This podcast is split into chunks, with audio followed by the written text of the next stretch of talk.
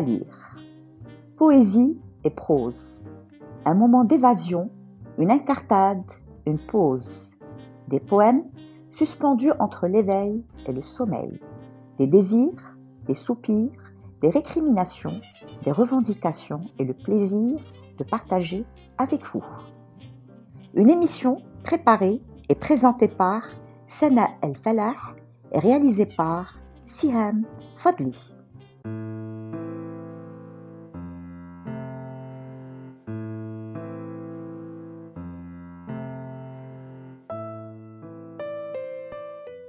Un grand bonjour à vous, cher ami auditeur de Radio Ramin.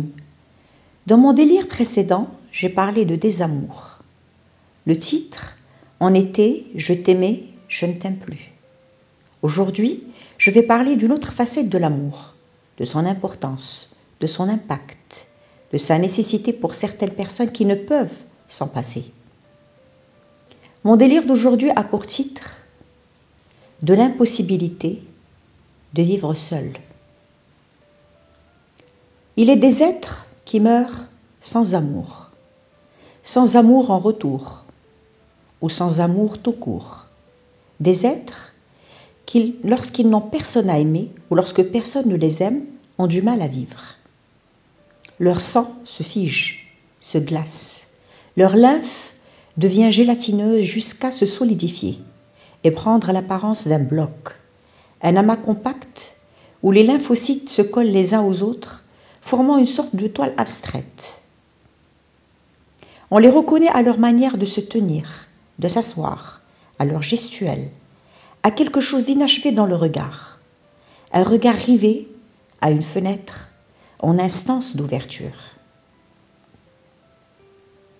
Leur peau, lorsqu'elle n'est pas touchée, lorsqu'elle est ignorée, finit par ressembler à un parchemin où s'inscrit le manque. On y voit des zébrures gravées à coups de cutter, crevasses à force de sécheresse et par manque de tendresse. Il est des êtres dont le cœur est si fragile qu'ils peuvent mourir d'infarctus lorsque l'amour n'est pas dans les parages. Leur cœur s'émiette, parfois se brise, et des morceaux de verre s'éparpillent sur leurs feuilles blanches. Les rimes prennent place et l'encre coule à flot. Un haut débit par manque d'eau. Et généralement la poisse leur colle à la peau, la malchance qui suit sa propre cadence. Un acouphène qui s'amplifie et devient cacophonie. Une sonate qui tourne en boucle avec le même refrain à la fin.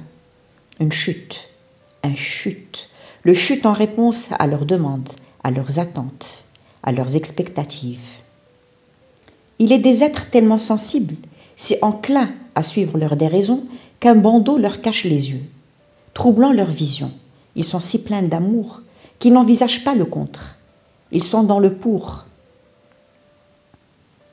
Les secousses de la vie les désarçonnent, mais la majorité de ces insomniaques, de ces somnambules, sont funambules, oui. Ils sont la plupart du temps suspendus entre ciel et terre. Ils sont sur le fil. Ils peuvent rester longtemps ainsi, car ils ont la foi, la foi en l'humain, en l'autre. Ils ne peuvent concevoir le vide, car leur cœur est plein. Ce sont des êtres dont le catalyseur s'appelle passion. Ils suivent leur flamme, leur drame, quitte à se brûler. Ils préfèrent le feu à la glace. Ils ont le torse haut et la plève basse. Ils sont solides dans leur fragilité. Ils deviennent bolides par nécessité. Ils sont obnubilés par leurs fantasmes malgré la réalité et ses miasmes. Ce sont des entités dont le corps, l'âme sont habités. Ils usent de leur cœur pour voir, et même s'il n'y a plus rien en quoi croire, ils persistent, ils résistent, jetant derrière leur dos le refus, espérant toujours un retour, un reflux, une étoile filante traversant leurs nuages pour faire un vœu, ou une oasis pour étancher leur soif et remplir leur creux. Ils vivent dans le désarroi, mais ont la certitude d'avoir raison, car ils sont de bonne foi. Ils sont sans cesse traversés, transportés par des sentiments forts, des tourbillons de désirs, des vagues et des soupirs. Ils sont tenaces, persévérants et avancent malgré le brasier qui leur lèche la plante des pieds, s'insinuant entre les dédales de leur cuir pour les faire fuir. Mais ils restent debout, stoïques. Ils ne savent pas faire autrement. Leur patience, leur temple du firmament. Pourquoi et pour quelle raison? Nul ne peut expliquer ce refus d'abdiquer. Ce sont sans doute des créatures nées ainsi.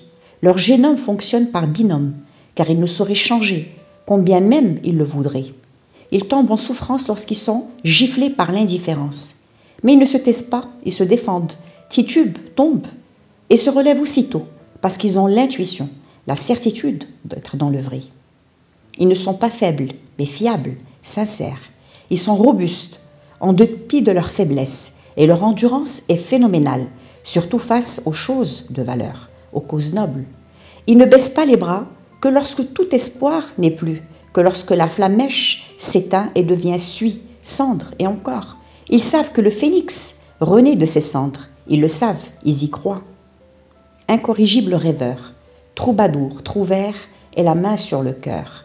Ils sont capables de pousser la chansonnette haut, très haut, quitte à se casser la voix, à se plier de douleur. Il est des êtres qui meurent sans amour. Il est des êtres qui crèvent sans secours. Ils sont légions, et leur âme sent le jasmin, la lavande, le gardénia, une poésie en vers, une poésie en rose, toutes les fragrances, allitération comme assonance, un bouquet aux multiples couleurs, à l'implacable ferveur. Une race spéciale, singulière, rare, une drôle de plante, au blanc criard, une sorte de fleur, vaguant entre le pur, le dur et le brouillard.